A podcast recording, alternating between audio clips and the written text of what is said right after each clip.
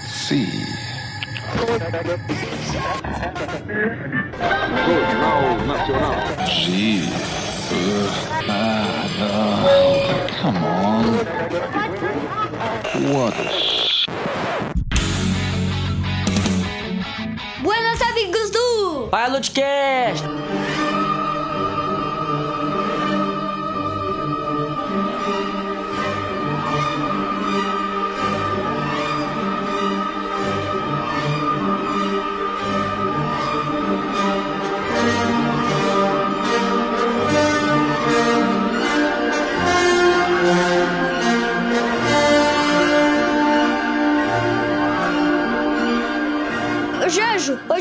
Vai falar do XB60 Valkyrie. Muito bem, estamos de volta, episódio 23. Muito bem, episódio 23. Hoje vamos falar de mais um avião supersônico, é isso? Sim, avião supersônico. E o que, que seria o XB-70 Valkyrie? Um bombardeiro estratégico nuclear. Muito bem, e por que esse nome Valkyrie? O que, que remete a esse nome, Tidos? Isso remete à cavalgada das Valquírias. A cavalgada das Valquírias, e o que, que seria isso? As Valquírias eram amazonas que usavam cavalos para voar bem rápido. Ah, as Valquírias, e, é, isso é da mitologia? Viking. A mitologia viking, então as Amazonas, elas voavam sobre cavalos, é isso? Sim. E o que, que elas faziam? É. ela- Elas. Eu vou falar pra vocês o que elas faziam. Elas cortavam a cabeça dos inimigos com espadas.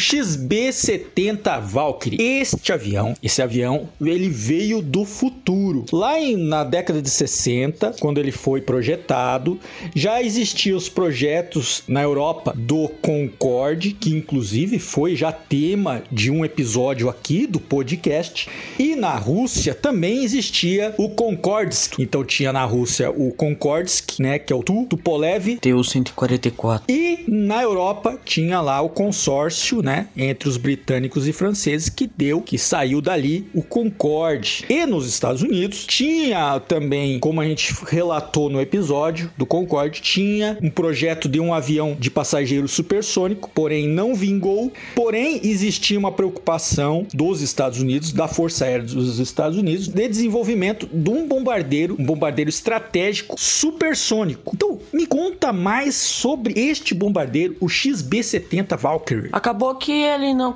não conseguiram fazer com que ele fosse um bombardeiro estratégico nuclear. Então ele acabou sendo mais um avião de pesquisas de voos supersônicos. O avião é fabricado pela North American Aviation e, na minha opinião, a North American Aviation faz aviões muito legais e, e aviões icônicos, como o P-51 Mustang, que a gente já falou também. O XB-70 Valkyrie foi produzido em muita baixa quantidade. Ah, uma das questões foi preço. Foi- só foram construídos dois protótipos, não uma frota inteira. E um foi, acabou sendo destruído em um acidente. O outro está em um museu, o Museu da Força Aérea Americana. E Tidos, por que, que o XB-70 Valkyrie não foi pra frente como bombardeiro? Por causa que os mísseis balísticos mataram ele. Exato. O XB-70 foi criado, foi desenvolvido para voar sobre o espaço aéreo inimigo e lançar as suas armas, lançar o armamento sobre o território inimigo a alta altitude e a alta velocidade. Porém, com o desenvolvimento avançado dos mísseis balísticos, né, principalmente os mísseis balísticos com ogivas nucleares, este avião ficou obsoleto muito, muito antes da concretização do seu projeto. Por isso, ele foi aproveitado anos depois como avião de testes. E como é que foi esses, o que que era testado nesses voos de testes, Janjo? A capacidade de voo hipersônico e também a lendária tecnologia Compression Lift. E o que que seria essa tecnologia? Uma tecnologia que dobra as, as pontas das asas do avião para baixo e faz com que o avião literalmente surfe no, com as ondas de choque. Então, ele produzia ondas de choque, né, como era um avião muito rápido, e ele usava, aproveitava a energia dessas ondas de choque para sustentação e voar mais rápido. Então, ele tinha o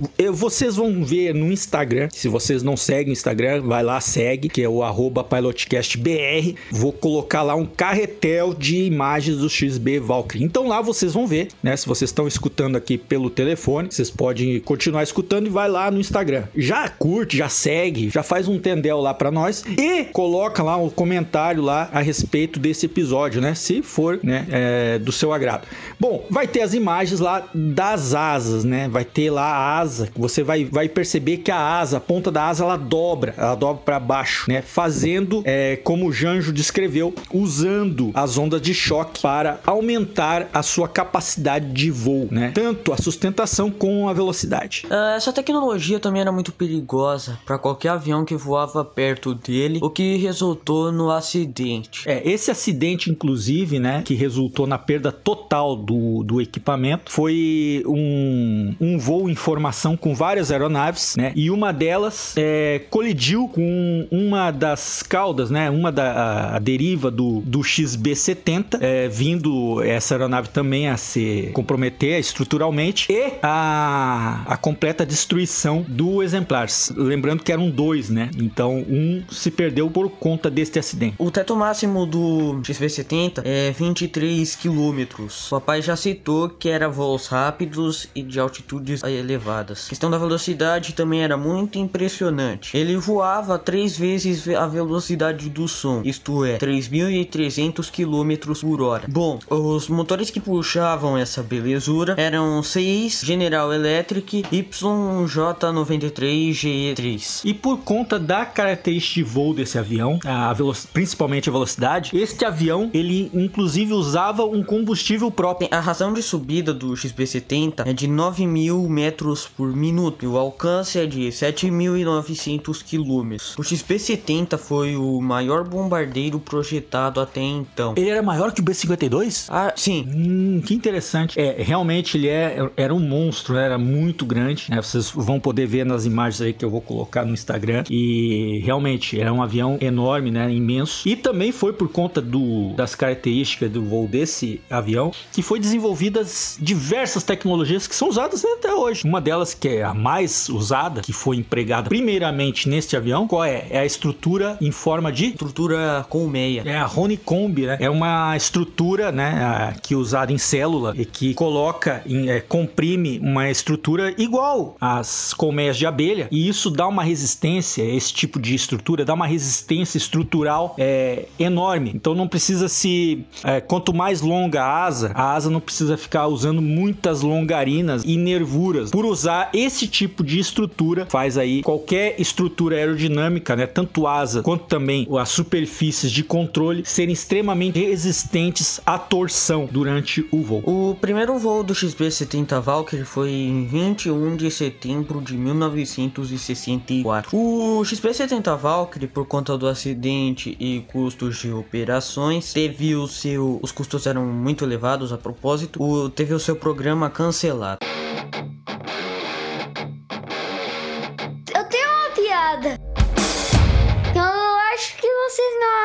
Não vão achar tão engraçada. Então, então nem conta, né? Já que não vai ser engraçado. Vai ser engraçado. Então vai lá. Eu errei na palavra. Bem, sabe o que acontece com um, um XB70 Valkyrie e um F86 Sabre? Que a gente já, já fez um vídeo sobre ele. Não, não, não. Você sabe o que que acontece? Não, não sei. Sa- Os dois. O, o Sabre corta a traseira do, do XB70.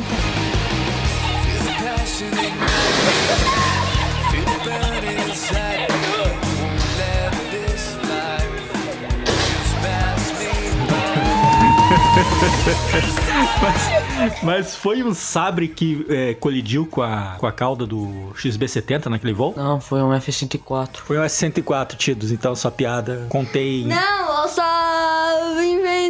esse fato. tá bom. Bom, vamos lá. Vamos concluir. Eis o custo. Com inflação, esse custo é muito mais elevado do que na época. Mas qual o custo? 24,5 milhões de dólares. O que, que é a hora de voo? Acho que é o custo, acho que é o custo de manutenção mesmo. Ah, o custo de manutenção gira em torno desse valor. Sim. Tá certo, então. Então esse aí foi a história, né? Uma história aí, um, um breve resumo aí da história pra vocês escutarem aí desse episódio, episódio 23, que contou a, a, o desenvolvimento do XB70 Valkyrie. O, só mais uma coisinha pra eu acrescentar. O XB70 Valkyrie, apesar de uma carreira curta, teve 129 voos. 129 voos foram, é, foram feitos com esse avião. É, foi uma aeronave de fato muito icônica. O papai já disse, tem um design que parece de ficção científica. E, e você pode ir lá visitar ele no Museu da Força Aérea Americana. E quem quiser ter oportunidade de estar, estar perto desse avião, qual é o museu e onde está esse avião? Qual o museu lá nos Estados Unidos? É, ele está no Museu Nacional da Força Aérea Americana, em Dayton, no Ohio.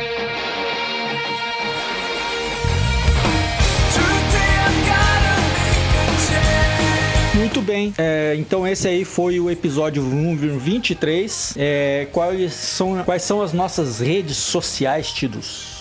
As nossas redes sociais são Pelotcast, Pelotcast BR. Muito bem, você encontra a gente aí no Instagram, Facebook e em todas as plataformas de áudio, né? Preferencialmente aí o Spotify. Esse foi o nosso episódio, espero que vocês tenham gostado. Falou! Tchau!